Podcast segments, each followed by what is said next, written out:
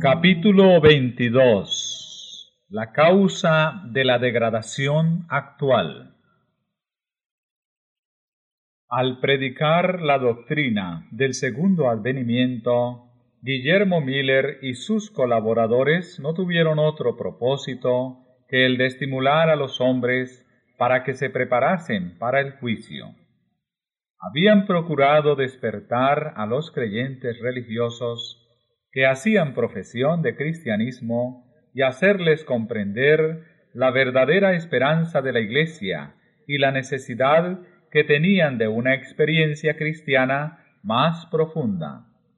Trabajaron además para hacer sentir a los inconversos su deber de arrepentirse y de convertirse a Dios inmediatamente. No trataron de convertir a los hombres a una secta ni a un partido religioso.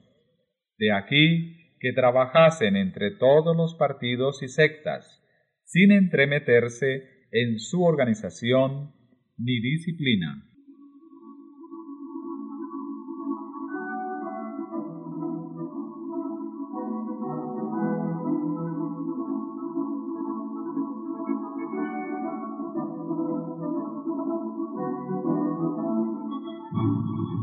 Miller aseveró, en todas mis labores nunca abrigué el deseo ni el pensamiento de fomentar interés distinto del de las denominaciones existentes, ni de favorecer a una a expensa de otra.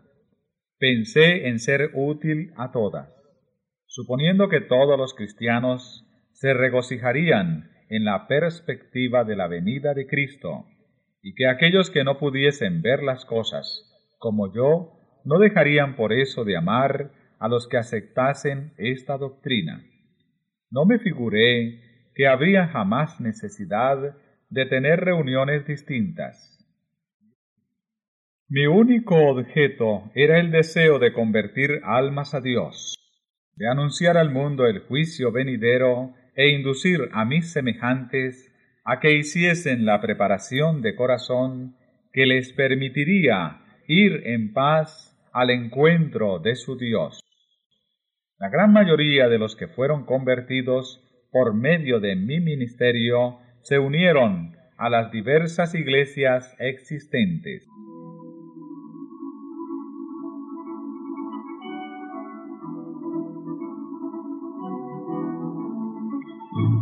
Como su obra tendía a la edificación de las iglesias, se la miró durante algún tiempo con simpatía.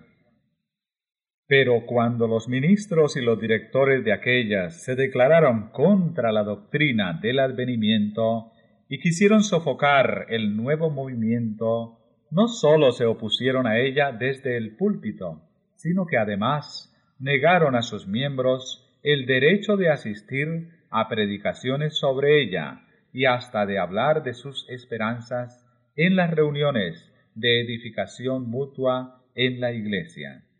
Así se vieron reducidos los creyentes a una situación crítica que les causaba perplejidad. Querían a sus iglesias y les repugnaba separarse de ellas. Pero al ver que se anulaba el testimonio de la palabra de Dios, y que se les negaba el derecho que tenían para investigar las profecías, sintieron que la lealtad hacia Dios les impedía someterse. No podían considerar como constituyendo la Iglesia de Cristo a los que trataban de rechazar el testimonio de la palabra de Dios, columna y apoyo de la verdad.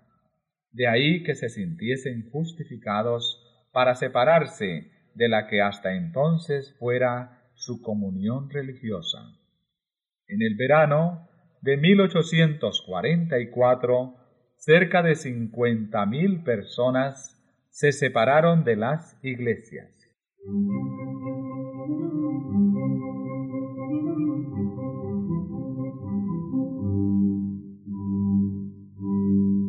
Por aquel tiempo, se advirtió un cambio notable en la mayor parte de las iglesias de los Estados Unidos de Norteamérica. Desde hacía muchos años venía observándose una conformidad cada vez mayor con las prácticas y costumbres mundanas, y una decadencia correspondiente en la vida espiritual. Pero en aquel año se notó repentinamente una decadencia aún más acentuada en casi todas las iglesias del país. Aunque nadie parecía capaz de indicar la causa de ella, el hecho mismo fue muy notado y comentado, tanto por la prensa como desde el púlpito.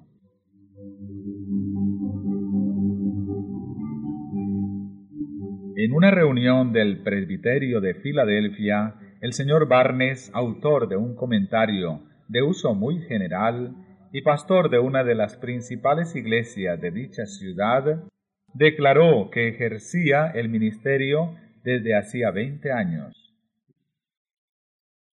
y que nunca antes de la última comunión había administrado la Santa Cena sin recibir mucho o pocos nuevos miembros en la Iglesia. Pero ahora, añadía, no hay despertamientos, ni conversiones, ni mucho aparente crecimiento en la gracia en los que hacen profesión de religión, y nadie viene más a su despacho para conversar acerca de la salvación de sus almas. Con el aumento de los negocios y las perspectivas florecientes del comercio y de las manufacturas, ha aumentado también el espíritu mundano, y esto sucede en todas las denominaciones.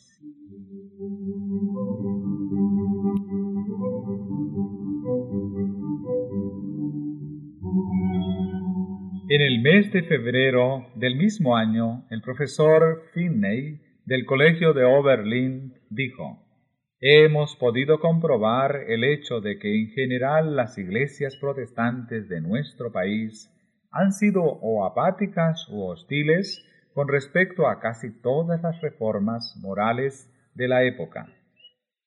Existen excepciones parciales, pero no las suficientes para impedir que el hecho sea general. Tenemos además otro hecho más que confirma lo dicho, y es la falta casi universal de influencias reavivadoras en las iglesias. La apatía espiritual lo penetra casi todo, y es por demás profunda. Así lo atestigua la prensa religiosa de todo el país. De modo muy general, los miembros de las iglesias se están volviendo esclavos de la moda, se asocian con los impíos en diversiones, bailes, festejos, etc. Pero no necesitamos extendernos largamente sobre tan doloroso tema. Basta con que las pruebas aumenten y nos abrumen para demostrarnos que las iglesias en general están degenerando de un modo que da pena. Se han alejado muchísimo de Dios y Él se ha alejado de ellas.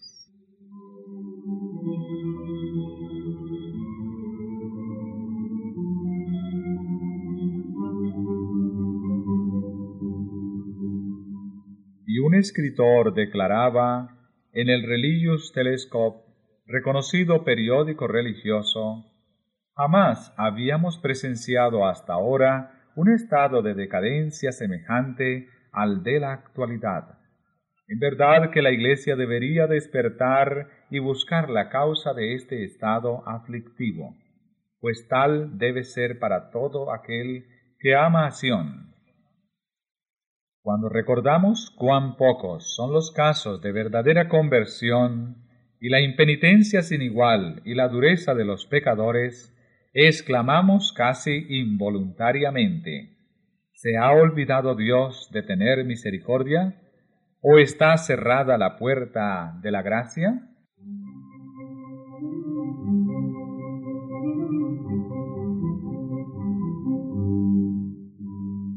Tal condición no existe nunca sin que la Iglesia misma tenga la culpa.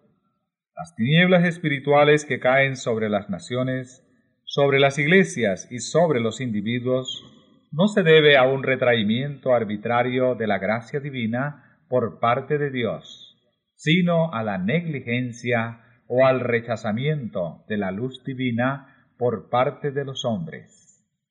Ejemplo sorprendente de esta verdad lo tenemos en la historia del pueblo judío en tiempo de Cristo. Debido a su apego al mundo y al olvido de Dios y de su palabra, el entendimiento de este pueblo se había oscurecido y su corazón se había vuelto mundano y sensual. Así permaneció en la ignorancia respecto al advenimiento del Mesías, y en su orgullo e incredulidad rechazó al Redentor. Pero ni aun entonces Dios privó a la nación judía de conocer o participar en las bendiciones de la salvación.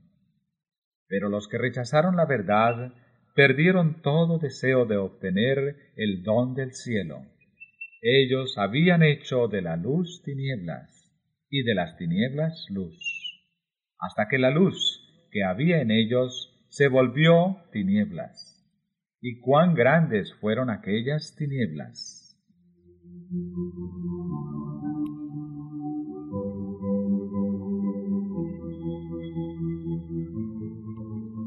Conviene a la política de Satanás que los hombres conserven las formas de religión, con tal que carezcan de piedad vital. Después de haber rechazado el Evangelio, los judíos siguieron conservando ansiosamente sus antiguos ritos y guardaron intacto su exclusivismo nacional, mientras que ellos mismos no podían menos que confesar que la presencia de Dios ya no se manifestaba más entre ellos. La profecía de Daniel señalaba de modo tan exacto el tiempo de la venida del Mesías y predecía tan a las claras su muerte, que ellos trataban de desalentar el estudio de ella, y finalmente los rabinos pronunciaron una maldición sobre todos los que intentaran computar el tiempo. En su obsecación e impenitencia, el pueblo de Israel ha permanecido durante mil ochocientos años indiferente a los ofrecimientos de salvación gratuita, así como a las bendiciones del Evangelio, de modo que constituye una solemne y terrible advertencia del peligro que se corre al rechazar la luz del cielo.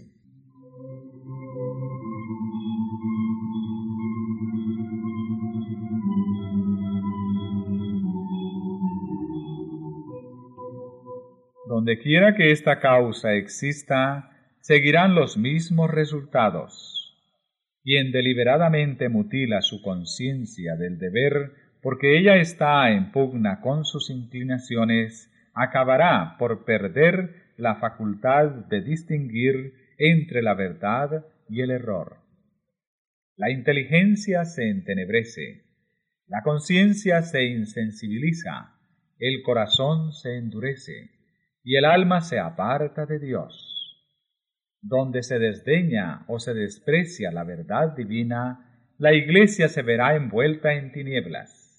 La fe y el amor se enfriarán y entrarán el desvío y la disensión.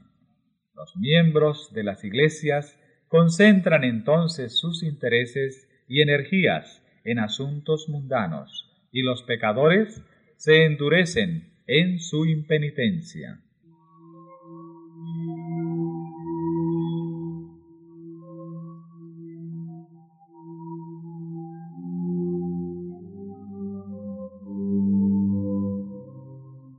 El mensaje del primer ángel en el capítulo 14 del Apocalipsis, que anuncia la hora del juicio de Dios y que exhorta a los hombres a que le teman y adoren, tenía por objeto separar de las influencias corruptoras del mundo al pueblo que profesaba ser de Dios y despertarlo para que viera su verdadero estado de mundanalidad y apostasía.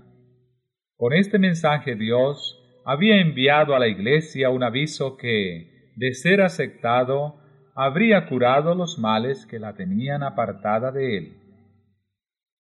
Si los cristianos hubiesen recibido el mensaje del cielo, humillándose ante el Señor y tratando sinceramente de prepararse para comparecer ante su presencia, el Espíritu y el poder de Dios se habrían manifestado entre ellos.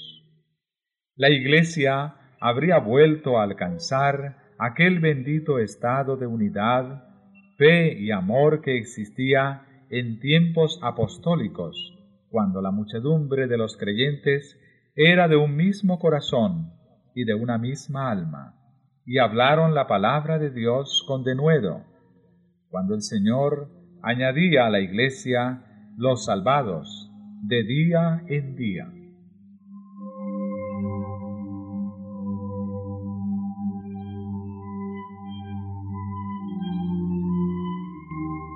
Si los que profesan pertenecer a Dios recibiesen la luz tal cual brilla sobre ellos al dimanar de su palabra, alcanzarían esa unidad por la cual oró Cristo y que el apóstol describe como la unidad del Espíritu en el vínculo de la paz. Hay, dice, un mismo cuerpo y un mismo Espíritu, así como fuisteis llamados en una misma esperanza de vuestra vocación, un mismo Señor, una misma fe, un mismo ministerio. Tales fueron los resultados benditos experimentados por los que aceptaron el mensaje del advenimiento. Provenían de diferentes denominaciones y sus barreras confesionales cayeron al suelo.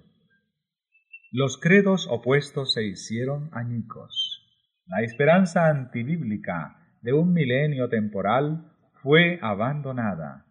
Las ideas erróneas sobre el segundo advenimiento fueron enmendadas. El orgullo y la conformidad con el mundo fueron extirpados. Los agravios fueron reparados. Los corazones se unieron en la más dulce comunión, y el amor y el gozo reinaban por encima de todo.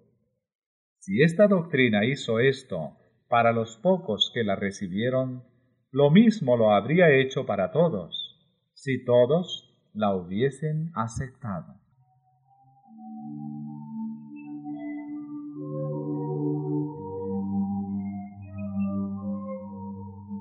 Pero las iglesias en general no aceptaron la amonestación. Sus ministros, que como centinelas a la casa de Israel, hubieran debido ser los primeros en discernir las señales de la venida de Jesús, no habían aprendido la verdad, fuese por el testimonio de los profetas o por las señales de los tiempos. Como las esperanzas y ambiciones mundanas llenaban su corazón, el amor a Dios y la fe en su palabra se habían enfriado y cuando la doctrina del advenimiento fue presentada, sólo despertó sus prejuicios e incredulidad. La circunstancia de ser predicado el mensaje mayormente por laicos se presentaba como argumento desfavorable. Como antiguamente se oponían al testimonio claro de la palabra de Dios con la pregunta ¿Ha creído en él alguno de los príncipes o de los fariseos? Y al ver cuán difícil era refutar los argumentos sacados de los pasajes proféticos, muchos dificultaban el estudio de las profecías, enseñando que los libros proféticos estaban sellados y que no se podían entender. Multitudes que confiaban implícitamente en sus pastores se negaron a escuchar el aviso, y otros aunque convencidos de la verdad, no se atrevían a proclamarlo, por no ser echados de la sinagoga. El mensaje que Dios había enviado para probar y purificar la iglesia reveló con exagerada evidencia cuán grande era el número de los que habían concentrado sus afectos en este mundo, más bien que en Cristo. Los lazos que los unían a la tierra eran más fuertes que los que les atraían hacia el cielo. Prefirieron escuchar la voz de la sabiduría humana y no hicieron caso del mensaje de verdad destinado a escudriñar los corazones.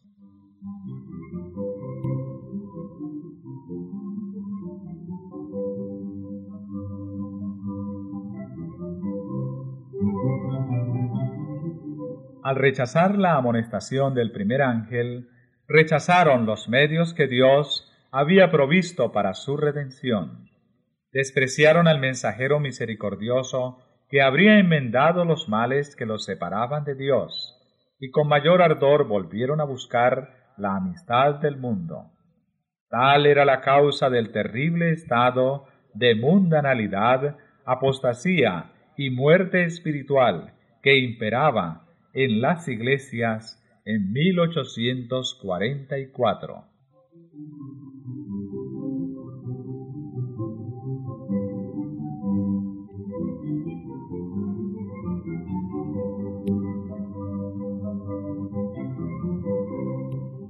En el capítulo 14 de Apocalipsis, el primer ángel es seguido de otro que dice, Caída, caída es la gran Babilonia la cual ha hecho que todas las naciones beban del vino de la ira de su fornicación. La palabra Babilonia deriva de Babel y significa confusión. Se emplea en las Santas Escrituras para designar las varias formas de religiones falsas y apóstatas. En el capítulo 17 del Apocalipsis Babilonia está simbolizada por una mujer, figura que se emplea en la Biblia para representar una iglesia, siendo una mujer virtuosa símbolo de una iglesia pura y una mujer vil de una iglesia apóstata.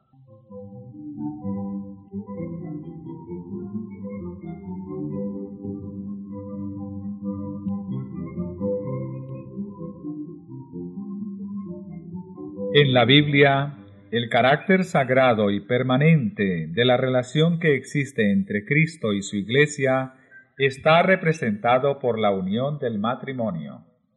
El Señor se ha unido con su pueblo en alianza solemne, prometiendo Él ser su Dios, y el pueblo a su vez comprometiéndose a ser suyo y solo suyo. Dios dice, Te desposaré conmigo para siempre Sí, te desposaré conmigo en justicia y en rectitud, y en misericordia y en compasiones. Y también yo soy vuestro esposo. Y San Pablo emplea la misma figura en el Nuevo Testamento cuando dice, Os he desposado a un marido para presentaros como una virgen pura a Cristo.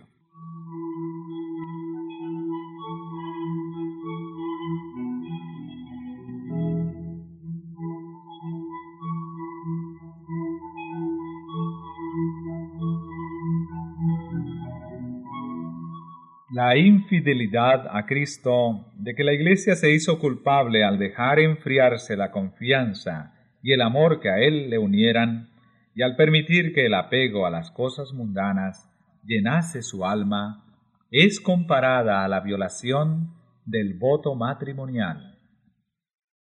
El pecado que Israel cometió al apartarse del Señor está representado bajo esta figura y el amor maravilloso de Dios que ese pueblo despreció está descrito de modo conmovedor. Te di juramento y entré en pacto contigo, dice Jehová el Señor, y viniste a ser mía, y fuiste sumamente hermosa, y prosperaste hasta llegar a dignidad real. Y salió tu renombre entre las naciones, en atención a tu hermosura, la cual era perfecta, a causa de mis adornos que yo había puesto sobre ti. Mas pusiste tu confianza en tu hermosura, y te prostituiste a causa de tu renombre. Así como una mujer es desleal a su marido, así vosotros habéis sido desleales para conmigo, oh casa de Israel dice Jehová. Ah, mujer adúltera, que en vez de tu marido admitiste los extraños.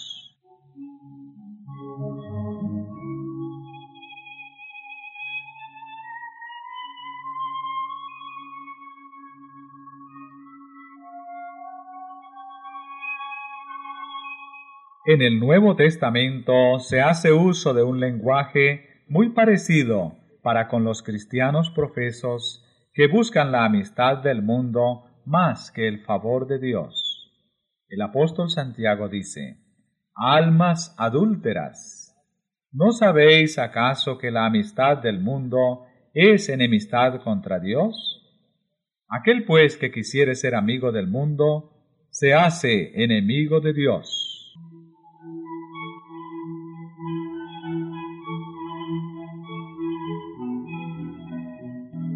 La mujer Babilonia de Apocalipsis 17 está descrita como vestida de púrpura y escarlata, y adornada de oro y piedras preciosas y perlas, teniendo en su mano un cáliz de oro, lleno de abominaciones, es decir, las inmundicias de sus fornicaciones. Y en su frente tenía un nombre escrito, Misterio, Babilonia la Grande, madre de las rameras. El profeta dice, vi a aquella mujer embriagada de la sangre de los santos y de la sangre de los mártires de Jesús. Se declara además que Babilonia es aquella gran ciudad la cual tiene el imperio sobre los reyes de la tierra. La potencia que por tantos siglos dominó con despotismo sobre los monarcas de la cristiandad es Roma. La púrpura y la escarlata, el oro y las piedras preciosas y las perlas describen como a lo vivo la magnificencia y la pompa más que reales de que hacía gala la arrogante sede romana. Y de ninguna otra potencia se podría decir con más prosperidad que estaba embriagada de la sangre de los santos que de aquella iglesia que ha perseguido tan cruelmente a los discípulos de Cristo. Se acusa además a Babilonia de haber tenido relaciones ilícitas con los reyes de la tierra. Por su alejamiento del Señor y su alianza con los paganos, la iglesia judía se transformó en ramera. Roma se corrompió de igual manera al buscar el apoyo de los poderes mundanos y por consiguiente recibe la misma condenación.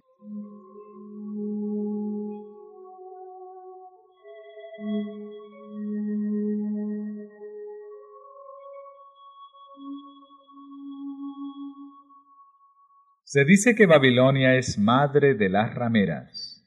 Sus hijas deben simbolizar las iglesias que se atienen a sus doctrinas y tradiciones y siguen su ejemplo sacrificando la verdad y la aprobación de Dios para formar alianza ilícita con el mundo. El mensaje de Apocalipsis 14 que anuncia la caída de Babilonia debe aplicarse a comunidades religiosas que un tiempo fueron puras y luego se han corrompido. En vista de que este mensaje sigue al aviso del juicio, debe ser proclamado en los últimos días, y no puede por consiguiente referirse sólo a la iglesia romana, pues dicha iglesia está en condición caída desde hace muchos siglos. Además, en el capítulo 18 del Apocalipsis se exhorta al pueblo de Dios a que salga de Babilonia. Según este pasaje de la Escritura, muchos del pueblo de Dios deben estar aún en Babilonia. ¿Y en qué comunidades religiosas se encuentran actualmente la mayoría de los discípulos de Cristo? Sin duda alguna, en las varias iglesias que profesan la fe protestante.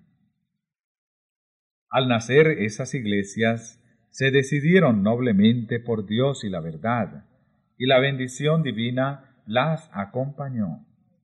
Aún el mundo incrédulo se vio obligado a reconocer los felices resultados de la aceptación de los principios del Evangelio. Se les aplican las palabras del profeta a Israel. Salió tu renombre entre las naciones, en atención a tu hermosura, la cual era perfecta a causa de mis adornos que yo había puesto sobre ti, dice Jehová el Señor. Pero esas iglesias cayeron víctimas del mismo deseo que causó la maldición y la ruina de Israel. El deseo de imitar las prácticas de los impíos y de buscar su amistad. Pusiste tu confianza en tu hermosura y te prostituiste a causa de tu renombre.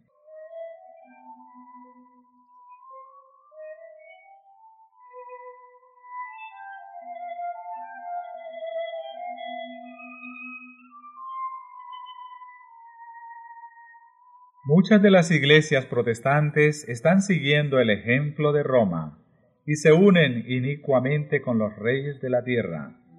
Así obran las iglesias del Estado en sus relaciones con los gobiernos seculares y otras denominaciones en su afán de captarse el favor del mundo. Y la expresión Babilonia, confusión, puede aplicarse acertadamente a esas congregaciones que, aunque declaran todas que sus doctrinas derivan de la Biblia, están, sin embargo, divididas en un sinnúmero de sectas con credos y teorías muy opuestos. Además de la unión pecaminosa con el mundo, las iglesias que se separaron de Roma presentan otras características de esta.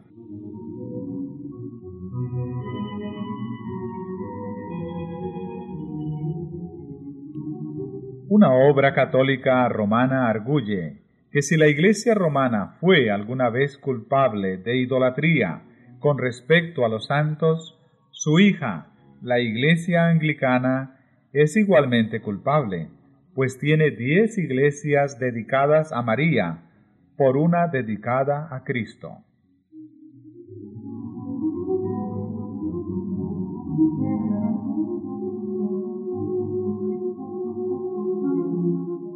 Y el doctor Hopkins, en un tratado sobre el milenio, declara, no hay razón para creer que el espíritu y las prácticas anticristianas se limiten a lo que se llama actualmente la Iglesia romana.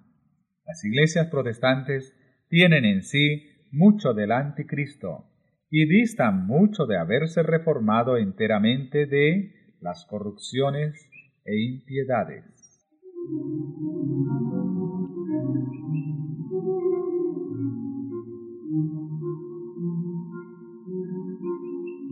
Respecto a la separación entre la Iglesia presbiteriana y la de Roma, el doctor Guthrie escribe, Hace 300 años que nuestra Iglesia, con una Biblia abierta en su bandera y el lema Escudriñad las Escrituras en su rollo de pergamino, salió de las puertas de Roma.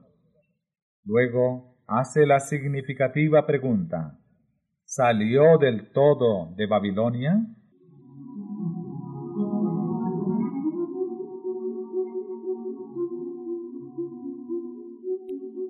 La Iglesia de Inglaterra, dice Spurgeon, parece estar completamente roída por la doctrina de que la salvación se encuentra en los sacramentos.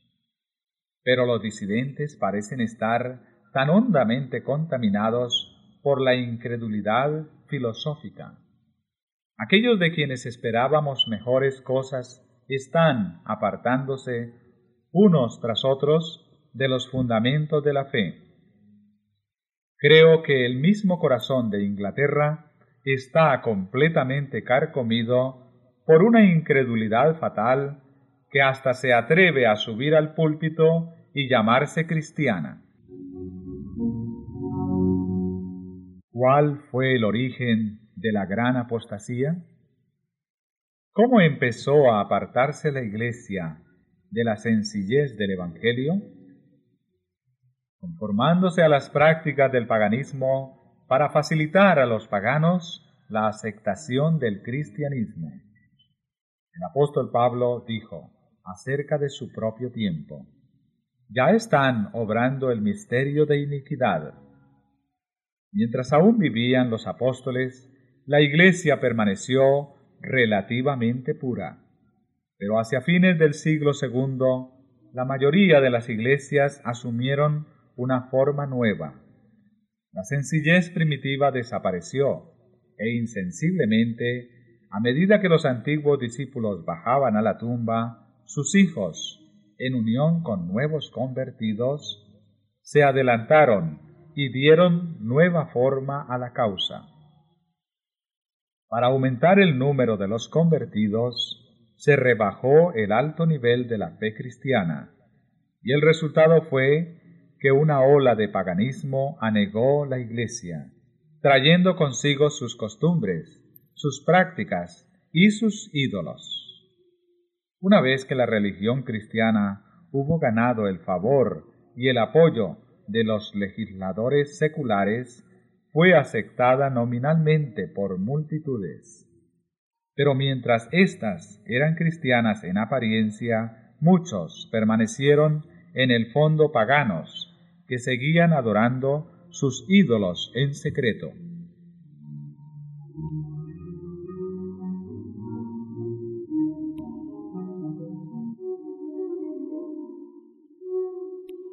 ¿No ha sucedido otro tanto en casi todas las iglesias que se llaman protestantes? Cuando murieron sus fundadores, que poseían el verdadero espíritu de reforma, sus descendientes se adelantaron y dieron nueva forma a la causa. Mientras se atenían ciegamente al credo de sus padres y se negaban a aceptar cualquier verdad que fuese más allá de lo que veían, los hijos de los reformadores se alejaron mucho de su ejemplo de humildad, de abnegación y de renunciación al mundo. Así la simplicidad primitiva desaparece. Una ola de mundanalidad invade la iglesia, trayendo consigo sus costumbres, sus prácticas y sus ídolos.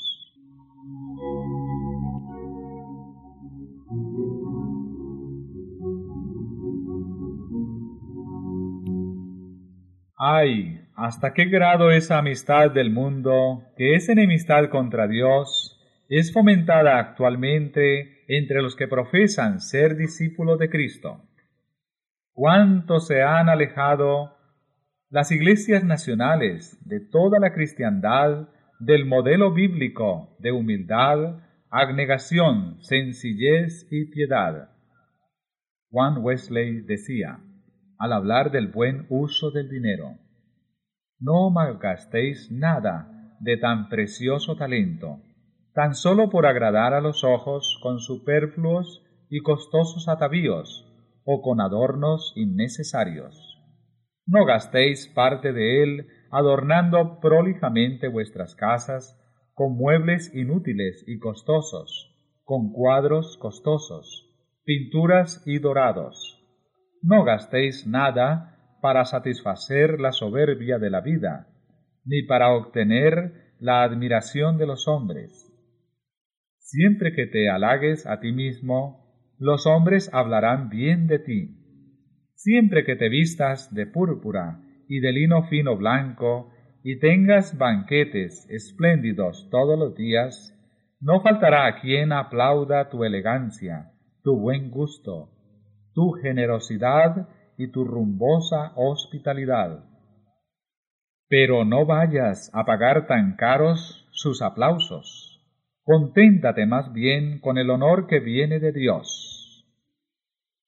Pero muchas iglesias actuales desprecian estas enseñanzas.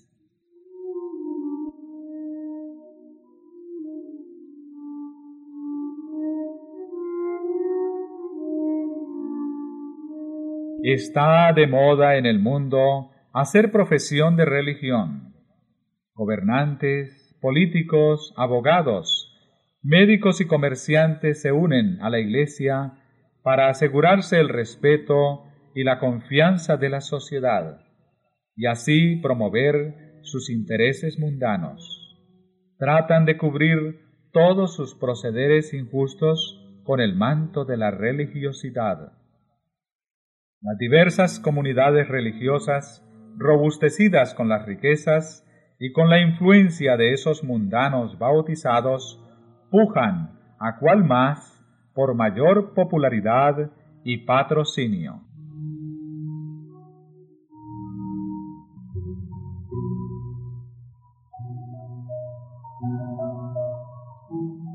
Iglesias magníficas, embellecidas con el más extravagante despilfarro, se yerguen en las avenidas más ricas y más pobladas. Los fieles visten con lujo y a la moda. Se pagan grandes sueldos a ministros elocuentes para que entretengan y atraigan a la gente. Sus sermones no deben aludir a los pecados populares, sino que deben ser suaves y agradables como para los oídos de un auditorio elegante. Así, los pecadores del mundo son recibidos en la iglesia, y los pecados de moda se cubren con un manto de piedad.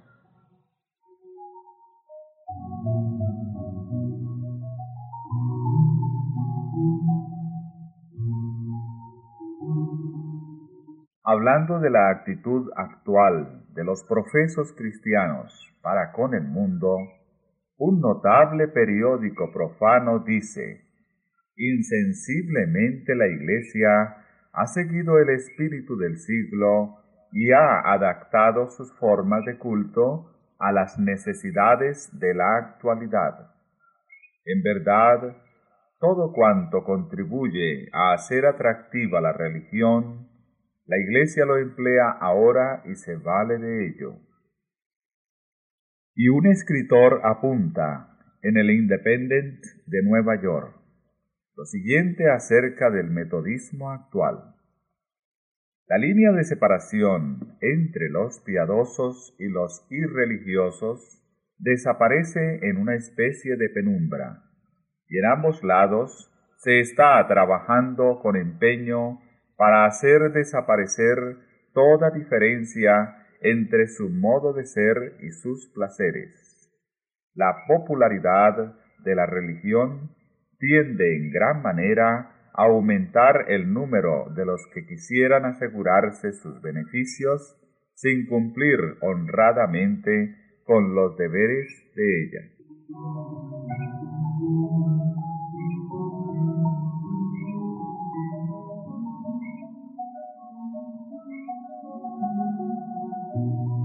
Howard Crosby dice, Motivo de hondo pesar es el hecho de que la Iglesia de Cristo esté cumpliendo tan mal los designios del Señor.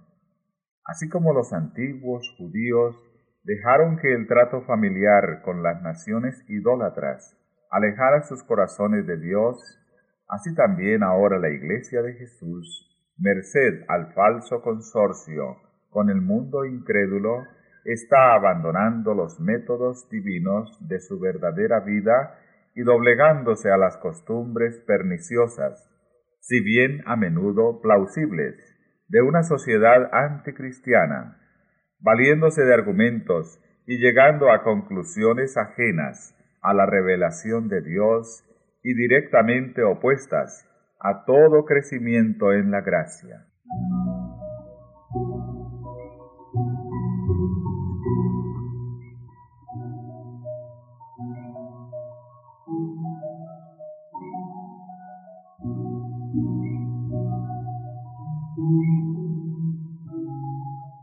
En esta marea de mundanalidad y de afán por los placeres, el espíritu de desprendimiento y de sacrificio personal por el amor de Cristo ha desaparecido casi completamente.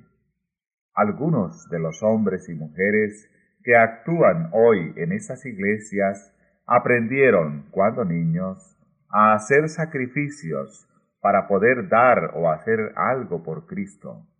Pero ahora si se necesitan fondos, no hay que pedirle a nadie nada. Oh, no.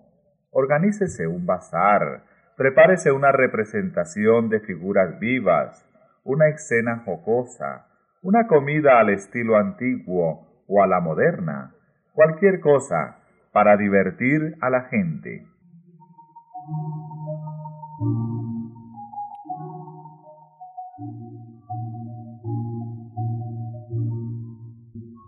El gobernador Washburn de Wisconsin declaró en su mensaje anual el 9 de enero de 1873.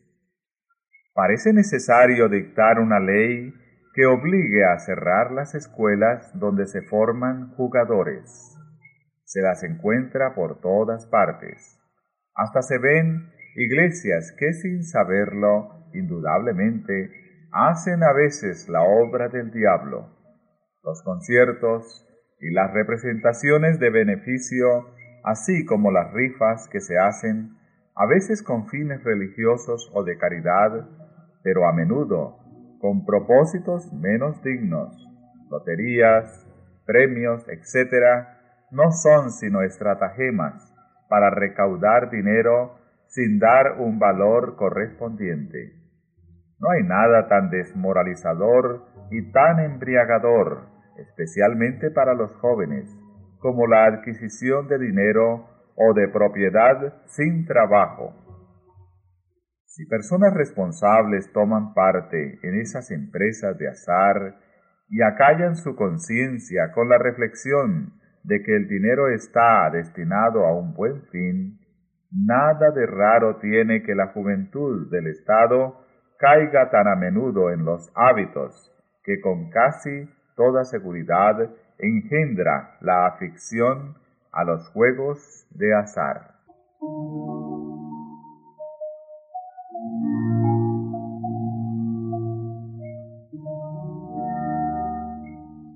El espíritu de conformidad con el mundo está invadiendo las iglesias por toda la cristiandad. Roberto Atkins, en un sermón predicado en Londres, pinta un cuadro sombrío del decaimiento espiritual que predomina en Inglaterra. Los hombres verdaderamente justos están desapareciendo de la tierra sin que a nadie se le importe algo. Los que hoy profesan religiosidad en todas las iglesias aman al mundo se conforman con él, gustan de las comodidades terrenales y aspiran a los honores. Están llamados a sufrir con Cristo, pero retroceden ante el simple oprobio. Apostasía, apostasía, apostasía es lo que está grabado en el frontis mismo de cada iglesia, y si lo supiesen o sintiesen, habría esperanza. Pero hay, lo que se oye decir es, rico soy y estoy lleno de bienes y nada me falta.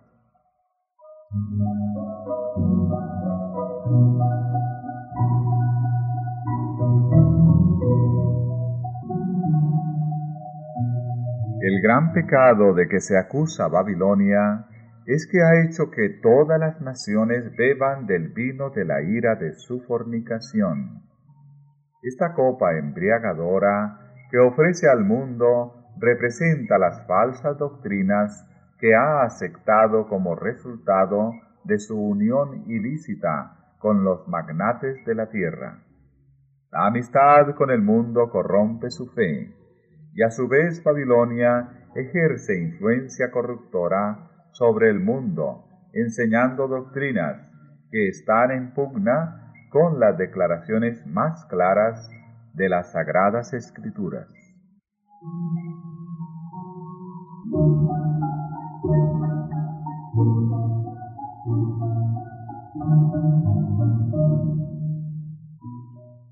Roma le negó la Biblia al pueblo y exigió que en su lugar todos aceptasen sus propias enseñanzas.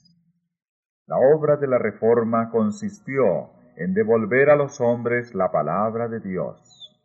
Pero ¿no se ve acaso que en las iglesias de hoy lo que se enseña a los hombres es fundar su fe en el credo y en la doctrina de su iglesia antes que en las sagradas escrituras?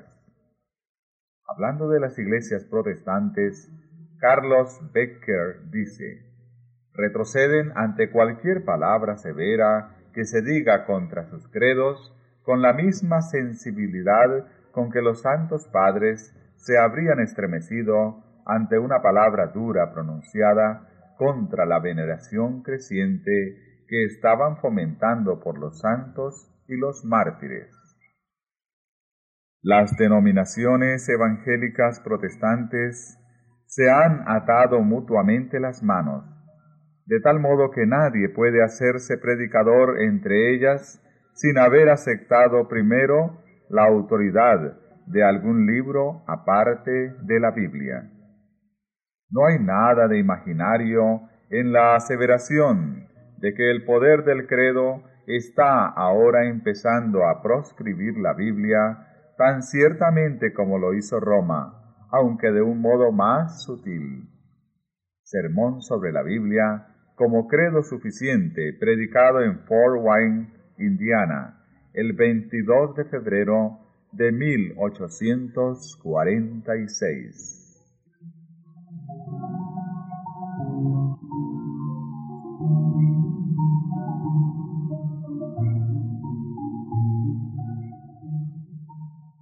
Cuando se levantan maestros verdaderos para explicar la palabra de Dios, levántanse también hombres de saber, ministros que profesan comprender las santas escrituras para denunciar la sana doctrina como si fuera herejía, alejando así a los que buscan la verdad.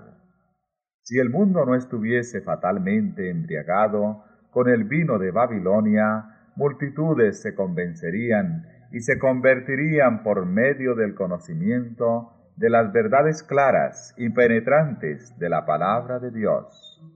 Pero la fe religiosa aparece tan confusa y discordante que el pueblo no sabe qué creer ni qué aceptar como verdad. La Iglesia es responsable del pecado de impenitencia del mundo.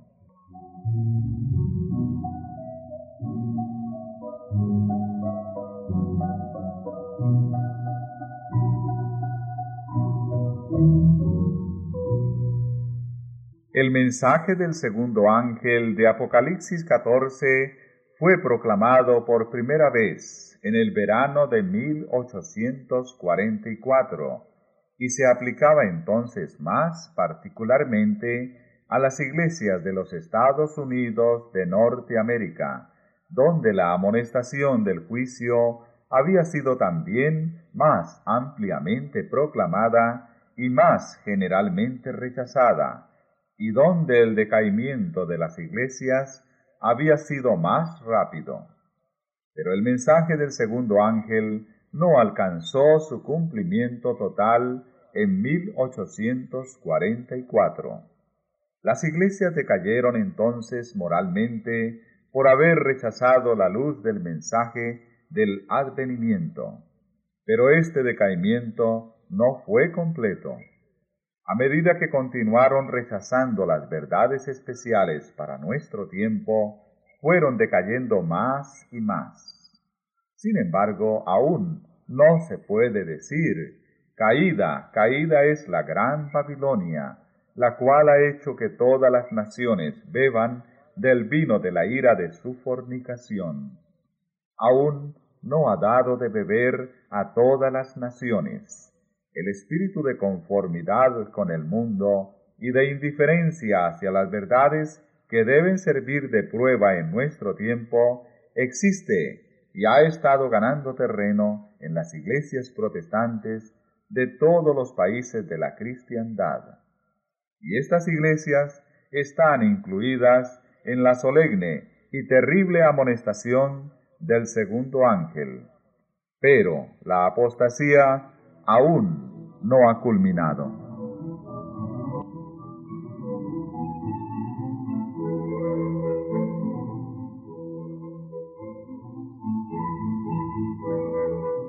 La Biblia declara que antes de la venida del Señor, Satanás obrará con todo poder y con señales, y con maravillas mentirosas, y con todo el artificio de la injusticia, y que todos aquellos que no admitieron el amor de la verdad para ser salvos, serán dejados para que reciban la eficaz operación de error, a fin de que crean a la mentira.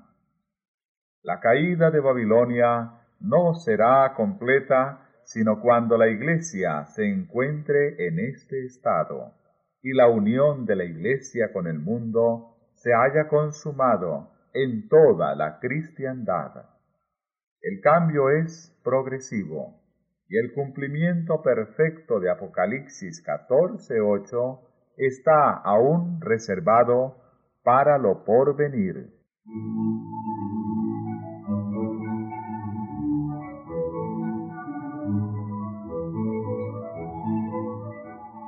A pesar de las tinieblas espirituales y del alejamiento de Dios que se observan en las iglesias que constituyen Babilonia, la mayoría de los verdaderos discípulos de Cristo se encuentran aún en el seno de ellas. Muchos de ellos no han oído nunca proclamar las verdades especiales para nuestro tiempo. No pocos están descontentos con su estado actual y tienen sed de más luz. En vano buscan el Espíritu de Cristo en las iglesias a las cuales pertenecen. Como estas congregaciones se apartan más y más de la verdad y se van uniendo más y más con el mundo, la diferencia entre ambas categorías de cristianos se irá acentuando hasta quedar consumada la separación. Llegará el día en que los que aman a Dios sobre todas las cosas no podrán permanecer unidos con los que son amadores de los placeres más bien que amadores de Dios, teniendo la forma de la piedad, mas negando el poder de ella. El capítulo 18 del Apocalipsis indica el tiempo en que por haber rechazado la triple amonestación de Apocalipsis 14, 6 al 12, la iglesia alcanzará el estado predicho por el segundo ángel, y el pueblo de Dios, que se encontrare aún en Babilonia, será llamado a separarse de la comunión de ésta. Este mensaje será el último que se dé al mundo y cumplirá su obra. Cuando los que no creen a la verdad, sino que se complacen en la injusticia, sean dejados para sufrir tremendo desengaño y para que crean a la mentira, entonces la luz de la verdad brillará sobre todos aquellos cuyos corazones estén abiertos para recibirla, y todos los hijos del Señor que quedaren en Babilonia oirán el llamamiento, salid de ella, pueblo mío.